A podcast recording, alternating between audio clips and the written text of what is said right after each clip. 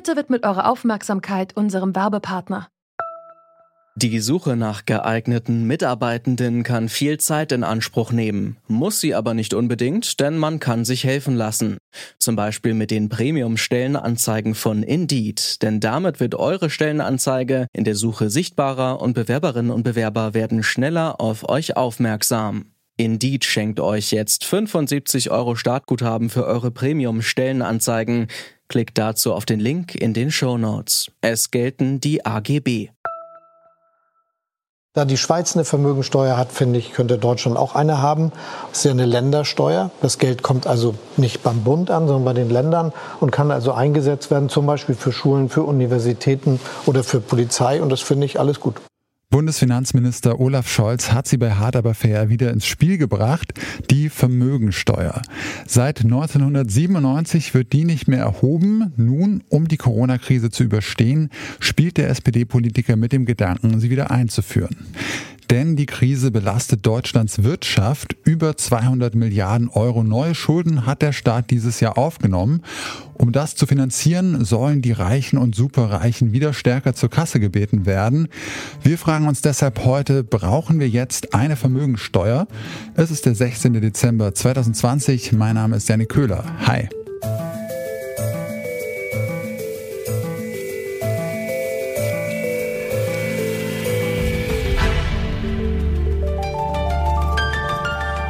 Zurück zum Thema. Eine kurze Unterbrechung für eine Botschaft von unserem Werbepartner. Es gibt wohl kein deutsches Medium, das so umstritten ist wie die Bild. Amazon Prime Video bietet nun einen exklusiven Blick hinter die Kulissen. Ein Jahr lang ist das Bildteam im Arbeitsalltag während Redaktionssitzungen bei Gesprächen mit Politikern und den Außenreportagen begleitet worden. Herausgekommen ist Bild macht Deutschland, eine unkommentierte und unabhängige Doku-Serie. Bild gibt erstmals in der 65-jährigen Geschichte ungefilterte Einblicke in die Redaktion und die Herangehensweise an die Themen des Jahres 2020 1990. Die Zuschauer sollen sich dadurch selbst eine Meinung über Deutschlands größtes Boulevardmedium bilden. Zu sehen gibt es Bild macht Deutschland ab sofort exklusiv auf Amazon Prime Video. Wer noch kein Kunde ist, der kann das Abo 30 Tage lang kostenlos testen. 1997 wurde die Vermögensteuer ausgesetzt. Auf die Idee, sie wieder einzuführen, ist die SPD schon 2019 gekommen und das könnte dann ungefähr so aussehen. Wer ein Nettovermögen von mehr als zwei Millionen Euro hat, der müsste darauf ein Prozent Vermögensteuer zahlen. Superreiche, die müssten noch ein bisschen mehr zahlen und für Alleinstehende und Verheiratete gäbe es Ausnahmen. Das Geld soll von den Bundesländern eingenommen und dort auch verwendet werden, also zum Beispiel für Schulen oder Kitas. Die Vermögenssteuer, die ist allerdings umstritten. Kritiker halten die Steuer für ungerecht, denn ein Vermögen, das häuft man entweder durch Arbeit an oder es wird geerbt. In beiden Fällen ist das Geld aber ja schon mal versteuert worden. Wieso man nach Erbschafts- und Einkommenssteuer auch noch Vermögensteuer zahlen sollte, das habe ich den Finanzexperten und Bundestagsabgeordneten Lothar Binding von der SPD gefragt. Die meisten Vermögen entstehen ja, wie Sie schon angedeutet haben, durch Erbschaften. Dieses Erbschaftsvermögen ermöglicht den Leuten oft sehr viel höhere Einkommen als den Leuten, die keine großen Erbschaften haben. Insofern gibt es da einen doppelten Nutzen dieser Erbschaften, sodass sich die Leute, die es leisten können, sich durchaus an den Tilgungsverpflichtungen des Staates beteiligen können. Der Aufwand, um so eine Vermögensteuer umzusetzen, der wäre ja ziemlich hoch, der bürokratische. Ein großer Teil der Steuer, der würde durch den äh, bürokratischen Aufwand wieder aufgefressen werden. Lohnt sich denn dann so eine Vermögensteuer überhaupt? Ja, das wird oft behauptet, dass der Verwaltungsaufwand sehr hoch wäre. Aber wir haben ja eine Erfahrung bis 1997 und da haben wir gesehen, dass der Verwaltungsaufwand sich sehr in Grenzen hält. Ich habe allerdings auch einen Vorschlag, der vielleicht viel klüger ist.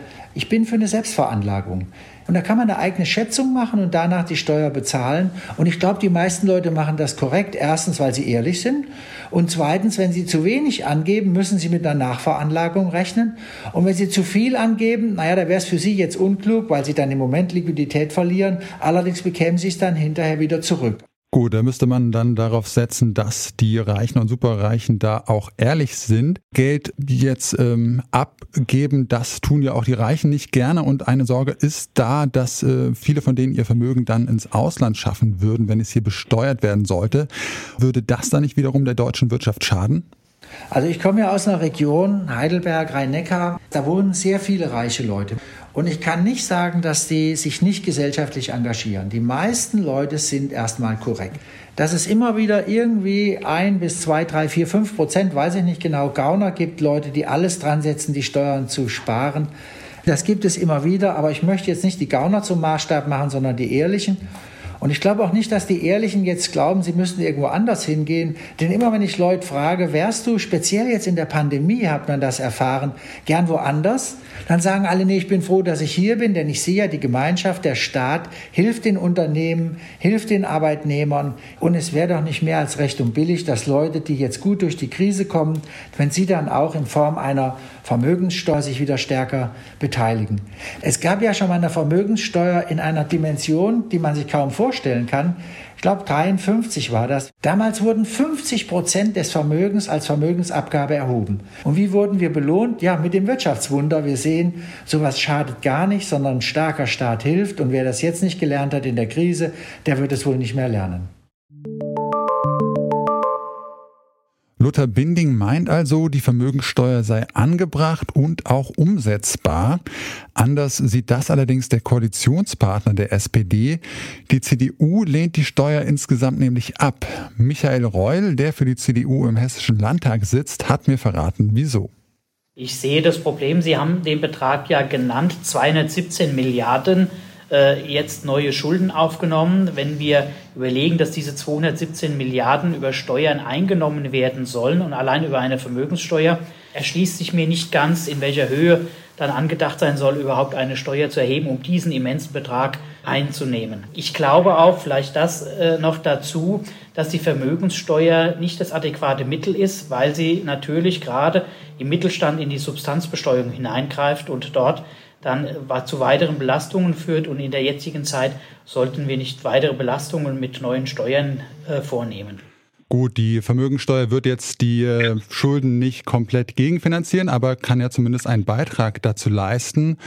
Und ähm, es soll ja vor allen Dingen die Reichsten der Reichen treffen, also so die obersten ein bis zwei Prozent. Ist denn da wirklich der Mittelstand dann äh, dadurch so sehr belastet? Ich glaube, wenn Sie von den oberen 1 bis 2 Prozent äh, sprechen, müsste man definieren, bis zu welchem Betrag das dann gehen sollte, wer die obersten 1 bis 2 Prozent bildet. Das ist der eine Punkt. Und der zweite Punkt ist, ich glaube, aufgrund von Steuergerechtigkeit ist es immer so, dass man dann auch die Allgemeinheit belastet und nicht äh, nur einzelne Berufsgruppen oder einzelne Gruppen herausgreift weil natürlich äh, die Abgrenzung jetzt ob reich oder superreich, glaube ich, funktioniert nicht, weil allgemein leidet ja die Wirtschaft äh, unter den Lockdown und verschiedenen Maßnahmen. Und da ist es einfach wichtig, dass wir die Wirtschaft wieder ankurbeln und dann werden auch die Steuereinnahmen wieder steigen und damit auch die allgemeine Staatsfinanzierung abgedeckt sein.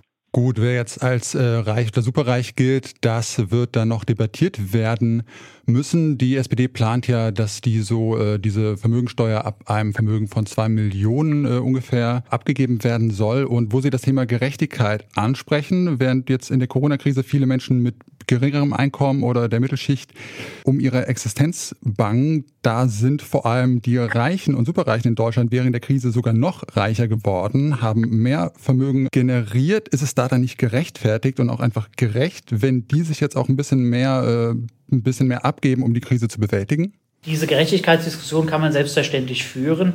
Äh, mir ist aber äh, jetzt in der Krise bekannt, dass äh, das kann man ja auch namentlich benennen, die Online-Händler, dass die natürlich äh, enorme Verdienste jetzt vorweisen. Aber dort ist die Problematik, dass die meistens nicht in Deutschland besteuert werden, sondern in anderen Ländern besteuert werden. Von daher haben wir da auch ein Zugriffsproblem. Also die, die im Moment ganz stark davon profitieren, werden äh, größtenteils in Deutschland nicht besteuert. Und ich gehe davon aus, wenn Sie die Grenze nennen von zwei Millionen Euro, das hat ja nicht jemand zu Hause äh, rumliegen, schon allein wegen den Negativzinsen, die er dafür bezahlen müsste, sondern das ist in den meisten Fällen ja in Betriebsvermögen investiert. Und eine Vermögenssteuer würde ja dann immer wieder zugreifen, da es sich dann aus dem Vermögen Geld entnehmen müsste, um die Steuer zu zahlen oder zu finanzieren. Und ich glaube, in der jetzigen Situation sollten wir alles gemeinsam dafür tun, dass wir die Arbeitsplätze erhalten können. Und die staatlichen Maßnahmen sind ja darauf ausgelegt, ich nenne jetzt mal nur als Beispiel das Kurzarbeitergeld, dass wir uns gemeinsam darum kümmern, die Arbeitsplätze zu erhalten und natürlich auch äh, die Wirtschaftskraft zu erhalten, damit danach, wenn wir aus der Krise herauskommen, dann wieder auch durchstarten können. Die Corona-Schulden lassen sich vermutlich nicht allein durch eine Vermögensteuer bezahlen und auch was die Umsetzung angeht, da gibt es noch einige Probleme, meint zumindest der CDU-Abgeordnete Reul. Doch Schulen, Kitas und viele andere Institutionen brauchen dringend Geld, nicht erst seit der Corona-Krise und dazu könnte die Vermögensteuer einen Beitrag leisten. Das war's von uns für heute. Wenn ihr uns auf Spotify hört und euch der Podcast gefällt, dann freuen wir uns, wenn ihr zurück zum Thema direkt folgt. Geht dafür einfach direkt zum Podcast und drückt oben auf Folgen. An dieser Folge mitgearbeitet haben Alea Rentmeister, Charlotte Nate und Andreas Propeller. Chef vom Dienst war Dominik Lenze. Mein Name ist Janik Köhler und ich sag ciao und bis zum nächsten Mal. Zurück zum Thema vom Podcast Radio Detektor FM.